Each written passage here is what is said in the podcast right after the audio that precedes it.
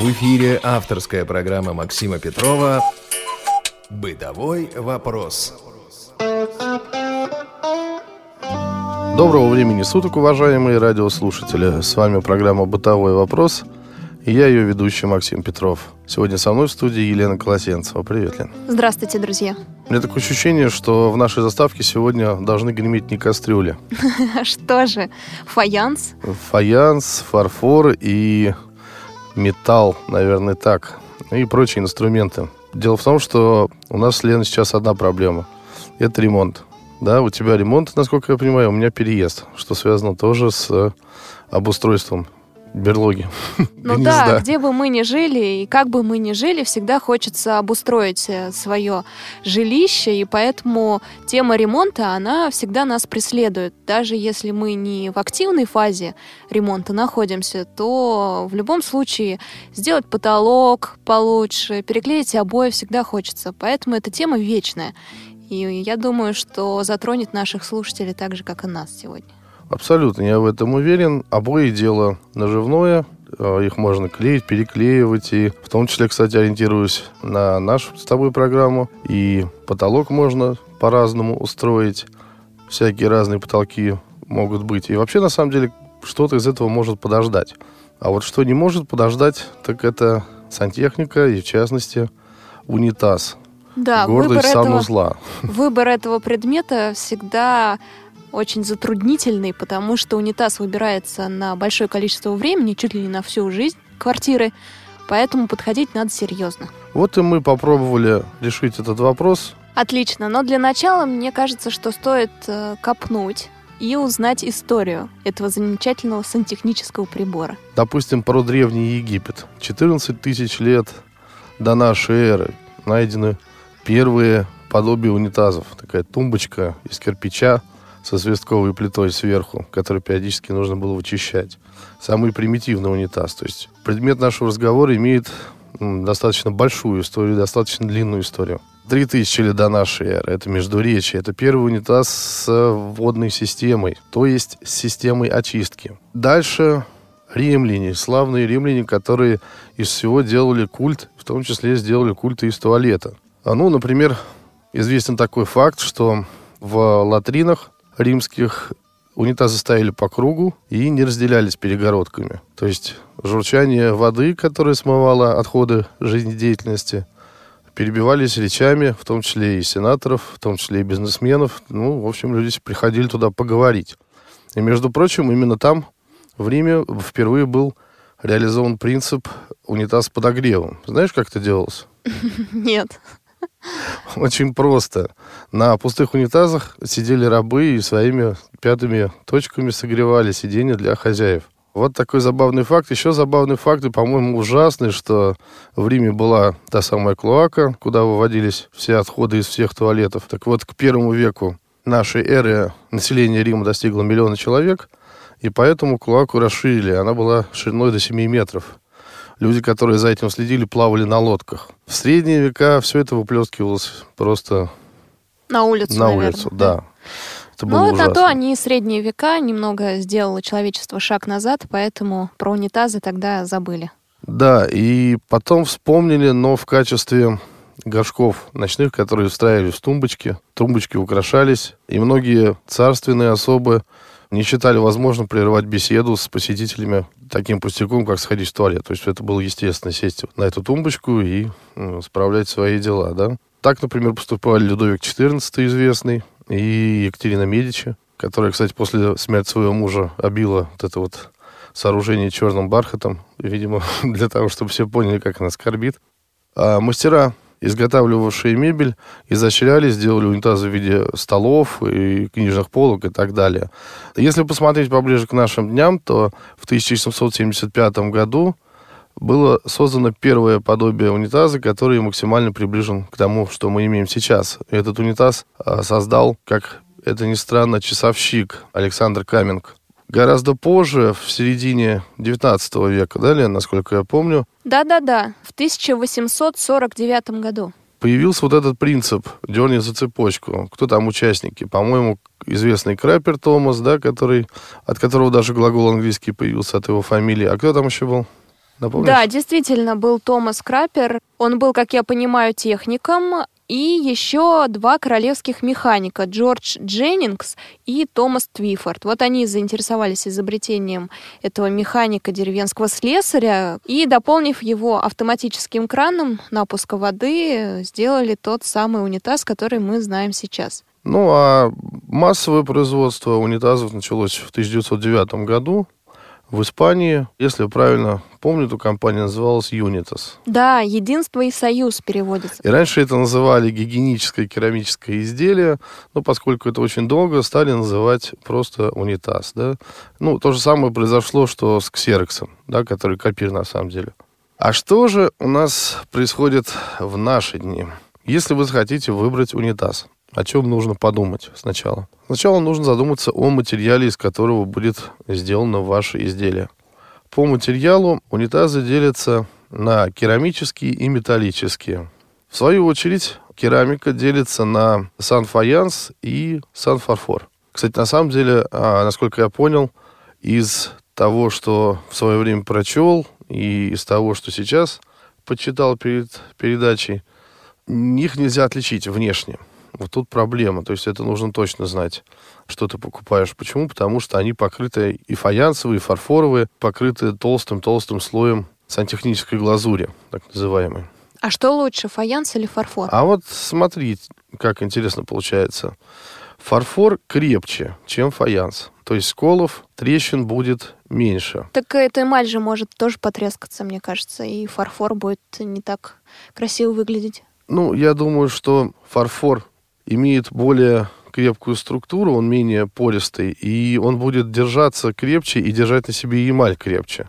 Ну, а уже уход за эмалью ложится, так сказать, на наши плечи, да, на наши руки. Это все зависит от нас, как мы обрабатываем чашу, бачок и так далее, да. Так вот, э, фаянс он гораздо менее прочный, фарфор крепче, но фарфоровое изделие, даже несмотря на то, что оно в эмали, оно требует мягких чистящих средств, потому что глазурь, как я понял, пропускает все-таки какие-то вещества внутрь, и ну, так или иначе вещества, которые мы применяем для чистки унитаза, все равно попадают на его основу, на вот этот фарфор и мы можем повредить фарфору. Поэтому, ухаживая за фарфоровым унитазом, имейте в виду, что вам нужны мягкие чистящие средства, ни в коем случае не агрессивные. Знаешь, Макс, я где-то прочитала, что можно проверить унитаз, который вы хотите купить, с помощью средства для снятия лака.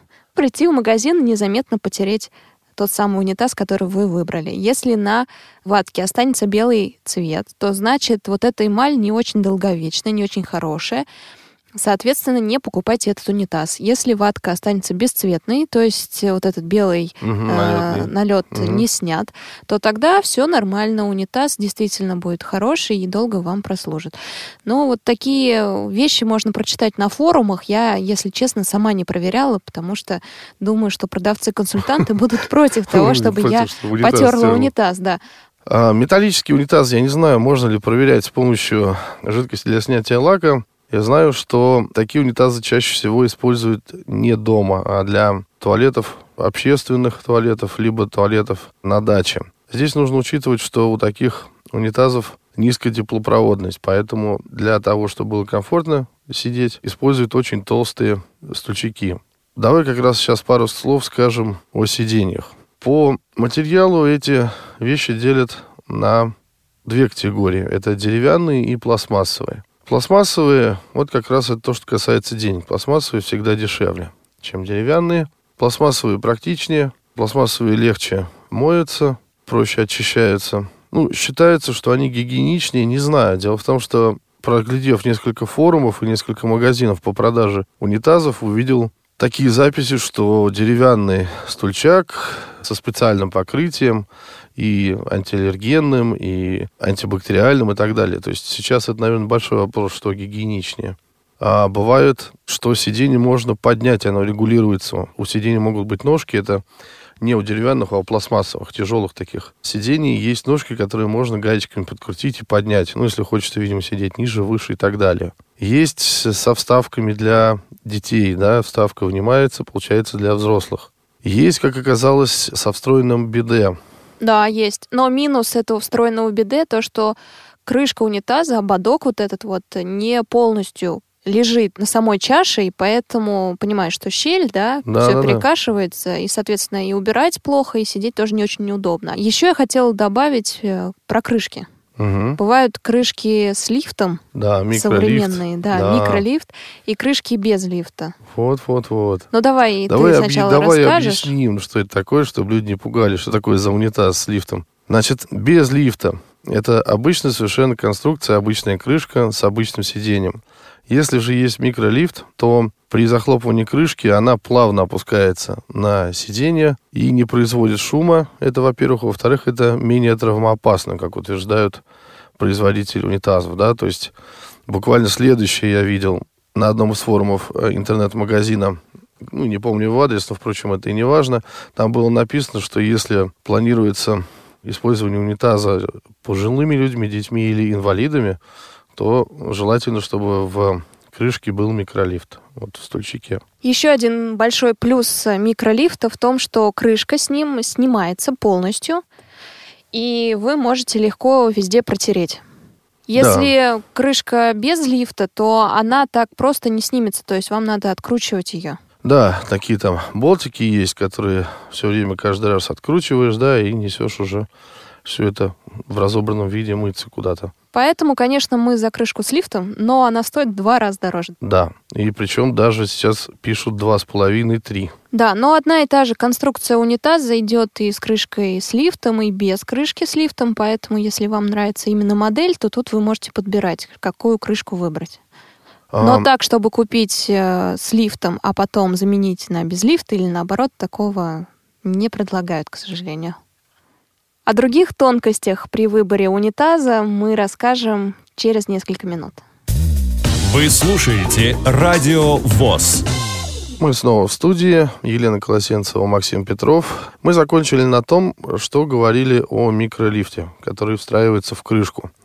Кстати, вот ты сказала о биде и о том, что это неудобно. Я так понимаю, ты видела, да, эту конструкцию? Да, я видела в магазине эту конструкцию. Она присоединяется к унитазу сбоку, я видела справа, под э, сиденье получается, и образует вот эту вот самую щель, которая мне лично не нравится. Ну и потом со временем цвет вот этой конструкции меняется, то есть у вас унитаз все еще белый, а конструкция из э, пластика становится немного желтой, и это выглядит тоже не очень хорошо. А, есть замена этому устройству, есть так называемый гигиенический душ. В этом случае тонкий-тонкий шланг с небольшой лейкой присоединяется непосредственно к бачку. Говорят, что это лучше работает, чем биде, потому что у биде все вот эти вот распрыскиватели, скажем так, и смеситель встраивается непосредственно в крышку, что, кстати, ее тоже утяжеляет. Так что, если вас интересует все-таки такой вариант э, с душем, то смотрите, выбирайте между гигиеническим душем и биде. Еще здесь надо добавить, что биде, как правило, управляется панелью, которая находится сбоку унитаза. Там при помощи кнопок можно установить нужную температуру. Так, мы поговорили о материалах, о крышках. Давай немножко о конструкции унитаза. Какие бывают? Я знаю, что есть подвесные унитазы и напольные. Ну, давай попробуем систематизировать эти знания для наших слушателей. Но перед этим я в качестве справки небольшой расскажу, что есть такая фирма японская Тото. И выпускают они унитазы Neorest, это называется. Так вот, вот эти умные унитазы, действительно это так, это не шутка. Там в сиденьях есть микролифт, но на фотоэлементе. То есть, когда вы подходите к унитазу, крышка открывается. Когда вы заканчиваете использовать унитаз и уходите, то крышка закрывается. Да? Более того, там есть регулируемый подогрев сиденья, есть кондиционер, который устраняет запахи э, вредные и вообще создает температуру приятную. И все это управляется сенсорной панели.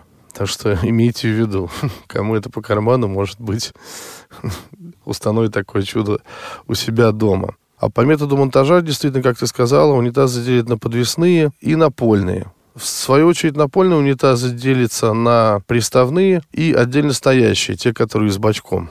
Приставные унитазы монтируются в стену. Причем бачок действительно, ну, иногда вмуровывается в стену, иногда он выступает из этой стены. И бачок монтируется без всяких специальных устройств, без каких-то держателей, без э, контейнеров, без каких-нибудь навесов особых.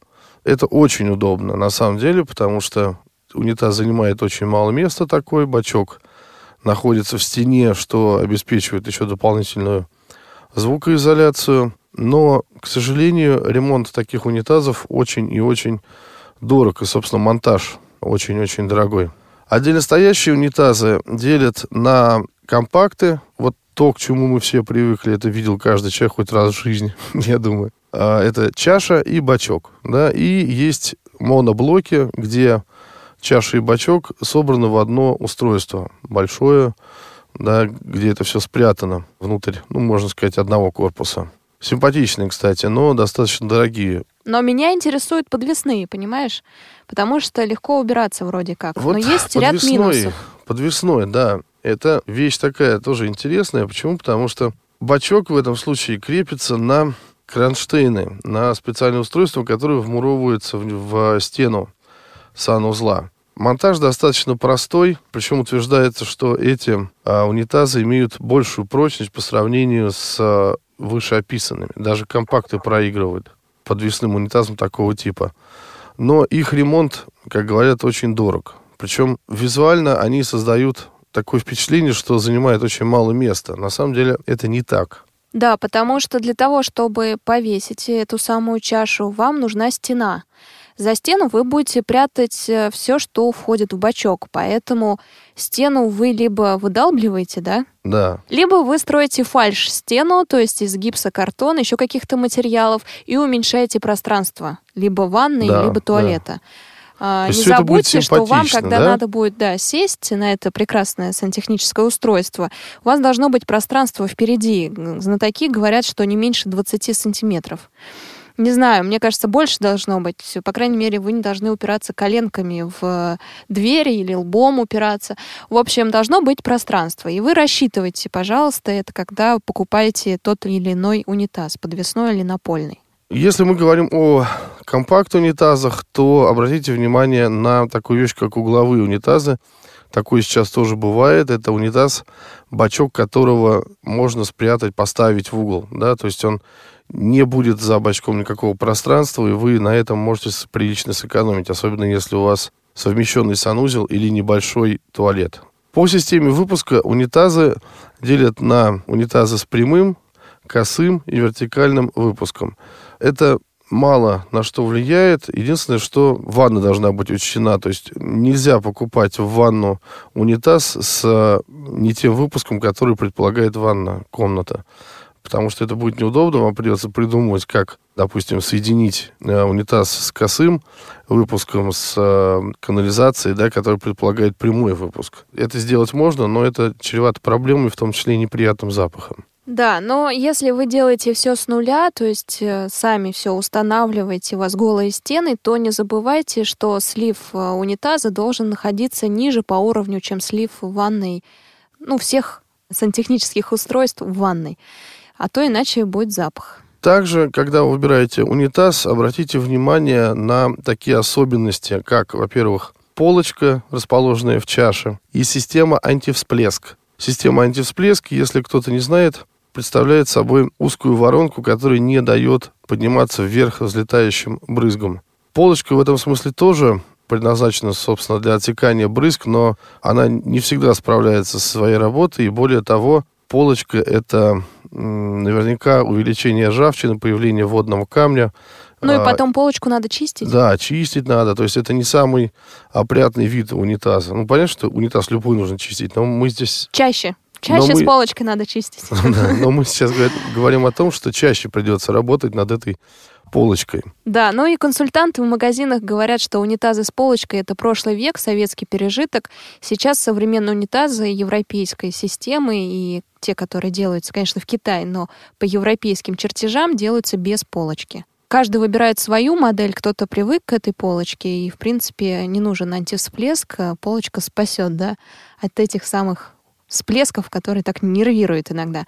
Но вот пишут еще в интернете, ближе к задней стенке унитаза должен быть крутой скат, само же зеркало воды должно находиться ближе к передней стенке.